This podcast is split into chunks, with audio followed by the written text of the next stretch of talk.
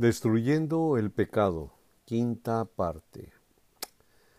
Eh, conociendo y analizando cómo Dios nos creó, nuestro Padre eh, puso dentro de nosotros un sistema de autodefensa, un sistema de protección, que nosotros le podemos llamar conciencia hoy.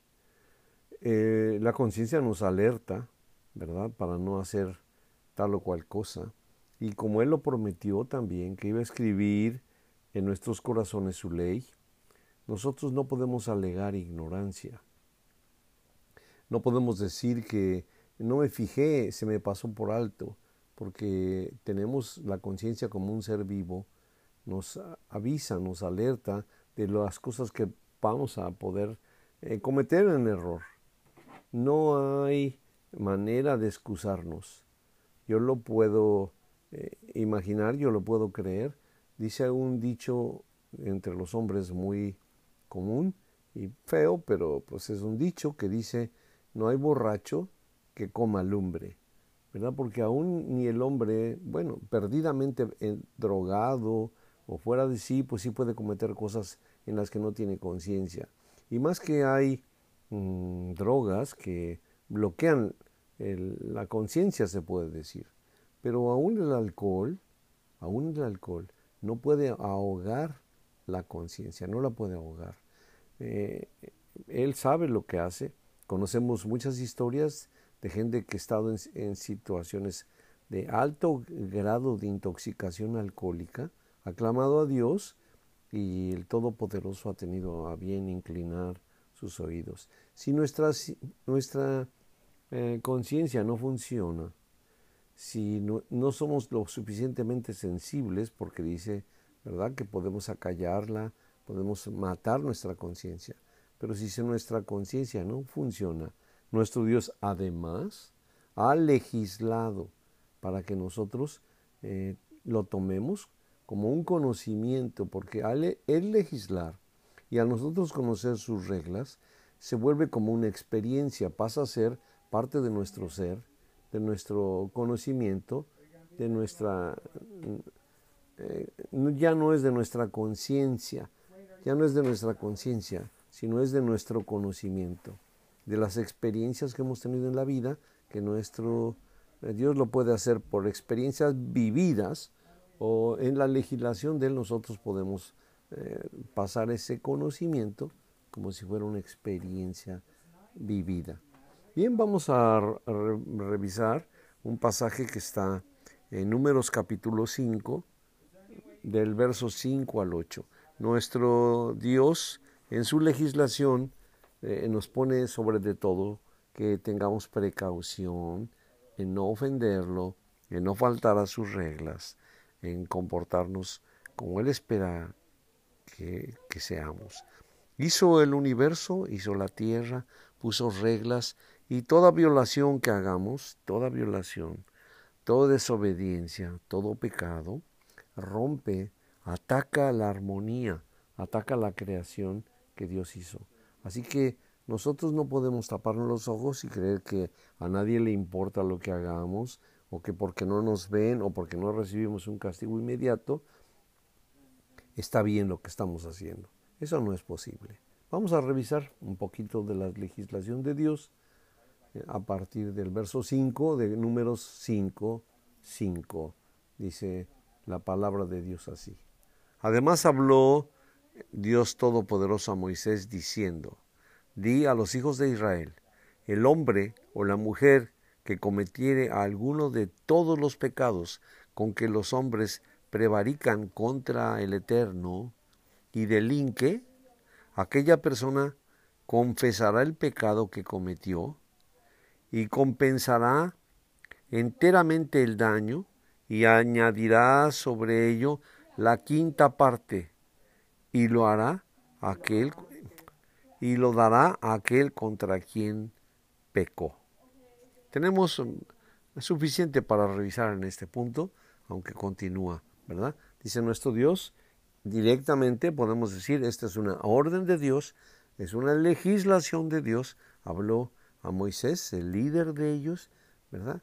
Y les explicó claramente ¿De qué se está refiriendo? Hombre o mujer que cometiere alguno de todos los pecados con que los hombres normalmente pecan, prevaricar, prevaricar, es un ataque, eso, prevaricar es un ataque contra las normas de Dios, contra Dios, y se vuelve delincuente, delinque, delinque, aquella persona tiene que hacer varias cosas.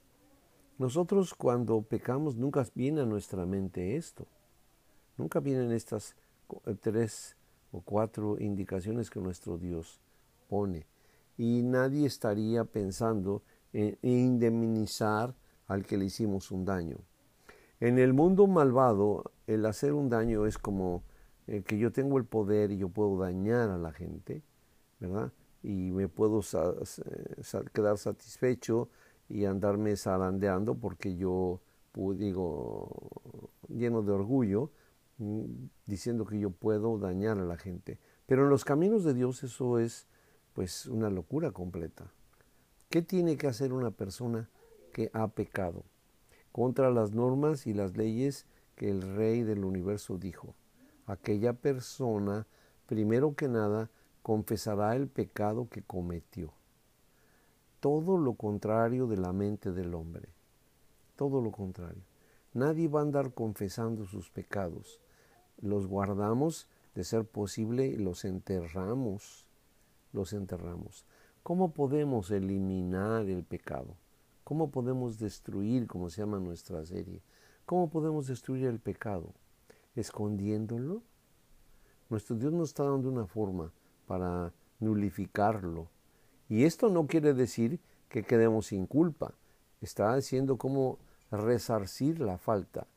La persona que pecare, hombre o mujer, debe de confesar su pecado. Si lo pudiéramos apuntar y guardarlo cada vez que pecamos y ver si hemos hecho alguna de estas cosas, pues veríamos qué tan distantes estamos del camino perfecto que Dios marcó. Primero, y segundo, compensará enteramente el daño. Porque no solo los daños son económicos, ¿verdad? Mm, está prohibido que demos falso testimonio de una persona. Pongámonos en que ese es el pecado que cometimos. Hicimos falso testimonio. Primero tengo que confesarlo a las autoridades, a quien le estaba, me estaba haciendo la pregunta, decir, te mentí, no es cierto, no es cierto. Estoy cometiendo varios, varias faltas en esta situación. Casi todos los pecados involucran más de uno, ¿verdad? Casi todos. Y entonces debo de compensar qué perdió esa persona, qué perdió a la, persona que le levanté falsos. Perdió su dignidad, eh, la puse eh, mal parada delante de la sociedad, le costó el trabajo, qué cosas, qué daños físicos emocionales, económicos, le causó mi falta. Si nosotros pusiéramos nuestra atención en este punto antes de percar, eh, yo creo que nos refrenaríamos mucho. Esto que estoy queriendo hacer en contra de fulano, sutana, ¿en qué lo voy a dañar? Y si yo tengo que reparar ese daño, eh, ¿tengo capacidad de hacerlo? Nuestro Dios, miren, en cosas tan pequeñas nos pone reglas que son perfectas. En primera, para evitar cometer el error. Y en segunda, si lo cometemos, pues que al que hayamos dañado se le pueda mitigar un poco su, su daño. Tercero, y añadirá sobre ello la quinta parte. Si esta cosa de daño que le hice se puede valorizar, le tengo que agregar el 20% del daño que le, que le costó. Le robé el coche y se lo choqué, tengo que hacer la reparación del coche más el 20% de lo que costó la reparación. El 20%. Añadirá sobre ello la quinta parte. ¿Verdad? Entonces, otra vez, vamos a sintetizar. Confesar más que, más que nada aquí nos ocupa en vergüenza a nosotros mismos, eh, resarcir o compensar completamente el daño añadir la quinta parte y todo lo que eso de que le dañó y que le costó un precio, lo dará a aquel contra quien pecó. Wow, hermanos, de veras que esto eh, pone en prueba el valor y la obediencia que un hombre puede tener contra su Dios. Le hice un daño a una persona, ya lo confesé a los que los dañé, eh, le reparé lo que puedo y tengo que juntar un recurso e ir con esa persona y decir, te dañé, te ofendí, te molesté, aquí está la compensación que te mereces. Hay una indemnización de parte de Dios por los daños que le hacemos a otras personas. Y nuestro Dios no nos está diciendo que esta persona que hizo el mal queda libre de culpa. No nos está diciendo eso. Todavía falta ese punto. Y si a la persona que le hicimos el daño, que lo pudimos haber matado, que lo pudimos, lo que sea, ya no está, aquel hombre, verso 8, y aquel hombre no tuviera parientes al cual se ha rescatado el daño, resarcido el daño, ya se murió, ya no se lo puedo dar a él, entonces tengo que buscar un pariente. Y si esa persona no tuviere pariente, bueno, entonces ya no pago nada, ya se murió, lo maté y me voy a quedar de esa culpa viene peor. Se dará la indemnización del agravio al eterno Dios, entregándola al sacerdote. Además que tiene que hacer una expiación por eso, además del carnero de la expiación, con el cual hará expiación por él. Puede quitarse su pecado, le va a costar un carnero, el costo que Normalmente se entiende y se sabe que los, eh, sacerdotes, el sumo sacerdote, le ponía precio a las cosas. Cuando había que redimir a un animal que se tenía que sacrificar y el hombre no lo podía sacrificar por angas o por mangas, el sumo sacerdote le daba un precio y el, el fiel tenía que pagar esa, esa parte de dinero al sacerdocio, a la iglesia, al Dios. igual aquí, el sacerdote le, pondría seguramente un precio a esta situación, además que tenía que sacrificar un carnero para la expiación. ¿Cómo entonces podemos eliminar el pecado? ¿Cómo? ¿Cómo podemos destruir el pecado? Pues el camino más seguro, el más adecuado, es evitar hacerlo. Evitar hacerlo oír nuestra conciencia, oír la legislación de Dios y ver que para Dios, porque aunque nosotros no conozcamos esta ley, aunque nosotros no la conozcamos, y aunque la conozcamos, no la ponemos en práctica, a Dios no se le ha quitado esto. Ni una jota, ni un tilde de su ley pasarán, se van a cumplir. Es muy probable que nuestro Señor nuestro Dios, nos cobre sin darnos cuenta del daño que le hicimos a otra persona, es muy probable, si nosotros no resarcimos el daño, si nosotros no buscamos la expiación, no solo no vamos a cubrir a los que hemos dañado, sino que nosotros nos vamos a ir a la tumba con el pecado que cometimos. Qué peligroso.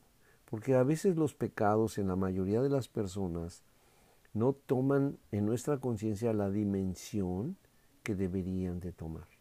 Los tomamos como algo muy ligero, algo que no se ve, no se sabe, lo puedo esconder. Nadie se va a dar cuenta. Pero nuestro Dios legisló aquí. Hay pasos que tenemos que seguir bueno, cualquiera me va a decir, no, eso era solo para Israel, eso era solo para el pueblo de Dios allá.